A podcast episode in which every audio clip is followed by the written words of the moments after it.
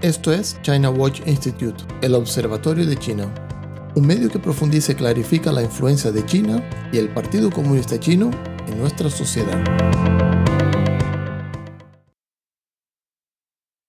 Dice el Plan Nacional 5G 2018-2020 del Gobierno de España.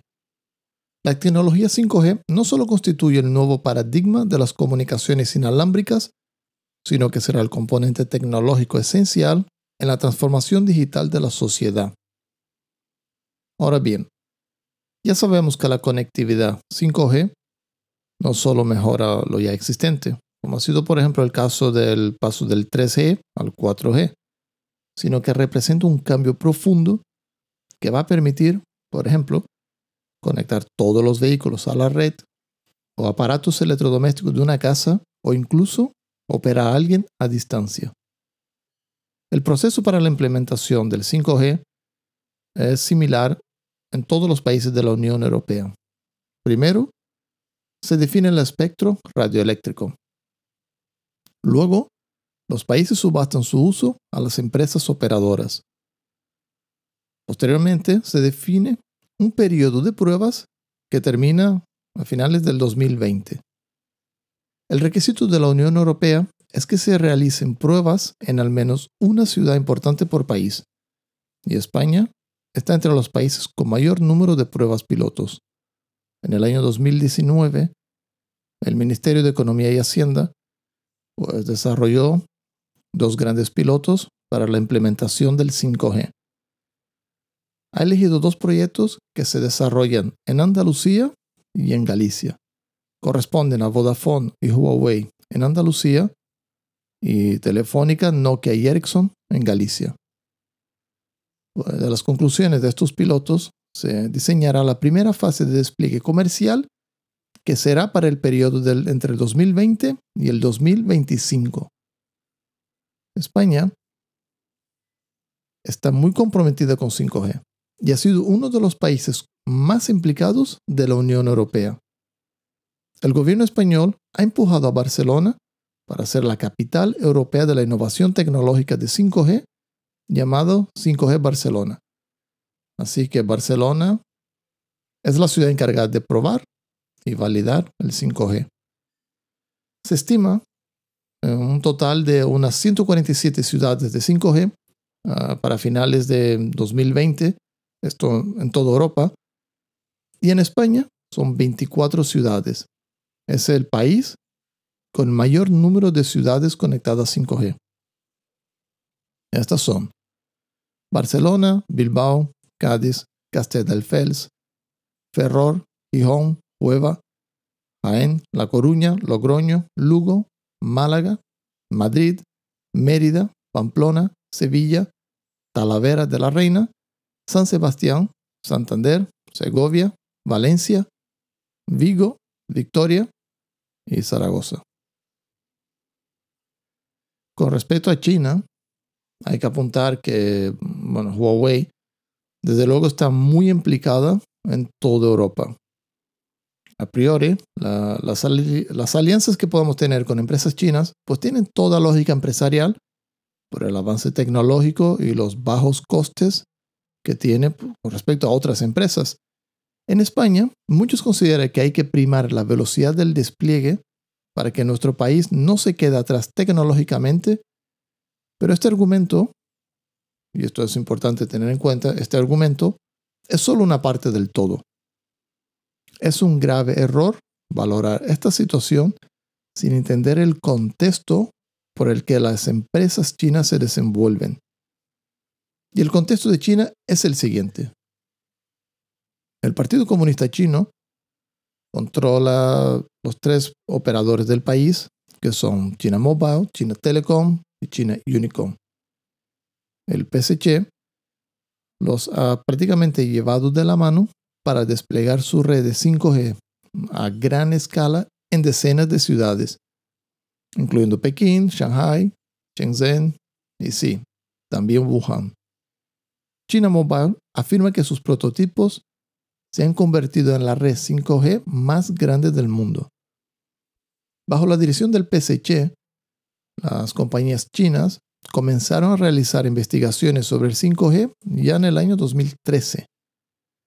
Es evidente que este enfoque llamado top-down, donde un proyecto de interés nacional son empujados por el gobierno e implementada por empresas privadas, tiene ventaja en cuanto a capacidad de ejecución, pero no tanto en lo relativo a la innovación, algo fundamental en el sector de las telecomunicaciones. De hecho, las denuncias por espionaje y violación de propiedad intelectual han sido muchas y variadas por varios países y empresas en las últimas décadas. China tiene una estrategia de dominación muy bien definida. A nivel de relaciones internacionales, pasó del aislamiento internacional por la masacre de Tiananmen en mayo de 1989 a tener una actitud aperturista, al menos en apariencia, que muestra una coherencia de seguimiento a un plan de 30 años que resulta estremecedor. Esto solo se puede conseguir en completa ausencia de oposición interna. A finales de 1989, Deng Xiaoping, el entonces líder del Partido Comunista de China, redactó sus últimas instrucciones al PSC y a Jiang Zemin, el que sería posteriormente el sucesor como el presidente de China. Y eso lo ha hecho en tan solo 24 caracteres chinos. Dice, observemos atentamente, aseguremos nuestro puesto, enfrentémonos a las cuestiones, disimulemos nuestra capacidad y aguardemos la oportunidad. Intentemos pasar desapercibido y no reivindiquemos nunca el liderazgo. Estas han sido sus instrucciones al Partido Comunista. Y además, él añadió una explicación adicional de 12 caracteres reservada a la cúpula comunista. Las tropas enemigas están al pie de la muralla. Son más fuertes que nosotros. Tendremos que situarnos básicamente a la defensiva. Así que el PSG, siendo consciente pues, de su falta de conocimiento técnico, recuerde, esto en 1989, pero contando con una impresionante capacidad productiva, primero se convirtió en la fábrica mundial por los bajos costes laborales y luego ha promovido el incentivo del tamaño del mercado chino, imponiendo condiciones de intercambio cada vez más difíciles de aceptar por empresas extranjeras. Y finalmente, una vez adquiridos los conocimientos necesarios, extiende el control al resto del mundo de manera silenciosa, lo ya conocido como guerra sigilosa, una aplicación perfecta del testamento político de Deng Xiaoping. Y esto pone en contexto la posición del PSG. Pero, ¿qué hay acerca de Huawei? Veamos Huawei. Las tensiones de Estados Unidos con Huawei y ZTE se iniciaron en la administración Obama a finales del 2011, por lo tanto hace ya un buen tiempo. Cuando se desató la batalla contra el ciberespionaje chino, se abrió una investigación. El Congreso concluyó en aquel entonces que tanto Huawei como ZTE suponían una amenaza para la seguridad social y por esta razón no podían suministrar a las operadoras del país como ATT o Verizon. En esta investigación se afirmó que Huawei había robado secretos comerciales y cometido fraude y que tanto Huawei como ZTE tenían vínculos con el PSC y el ejército chino. En el año 2009, el Comité de Inteligencia del gobierno británico también calificó a Huawei como una potencial amenaza para la seguridad nacional, aunque luego pues, bueno, se le permitió acceder a su mercado, aunque de manera limitada. Es importante apuntar que las leyes de seguridad nacional china obligan a las empresas chinas a cooperar con el Estado chino cuando se les pida.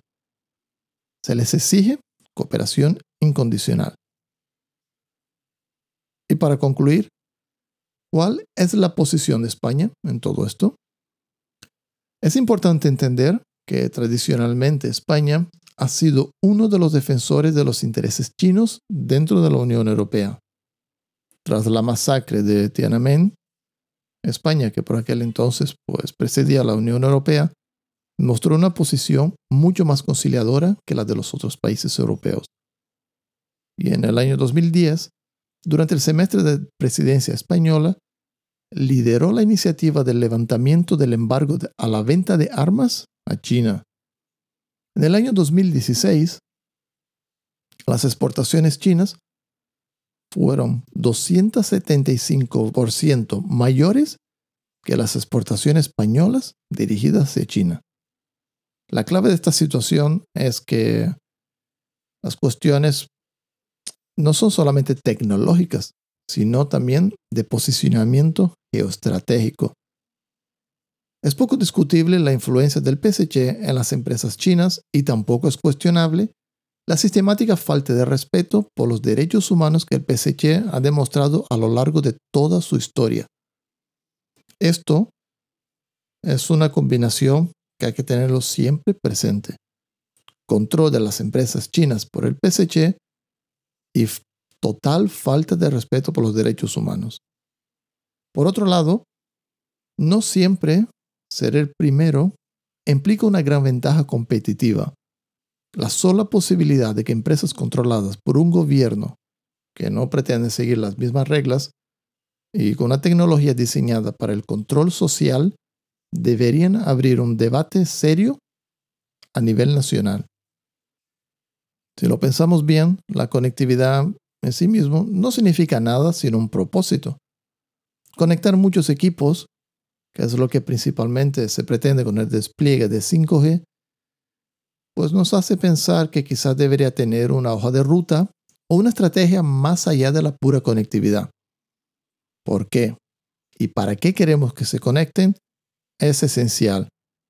Y si algo nos ha dejado claro los despliegues de China, es que prima el control social y la vigilancia de la población.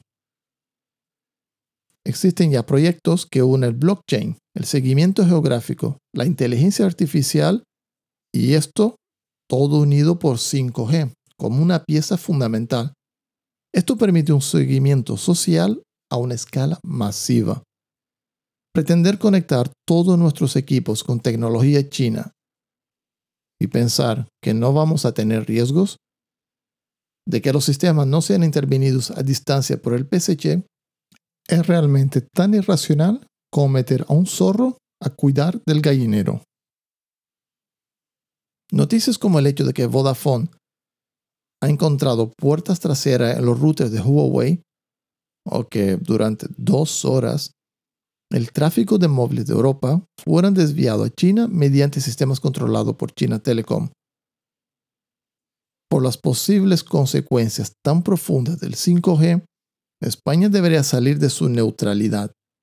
Seguir el ejemplo de Australia, que se ha posicionado con mucha claridad, donde considera a Huawei como un peligro nacional. En caso contrario, podríamos encontrarnos con el mayor caballo de Troya de la historia, justo en el corazón de nuestra sociedad.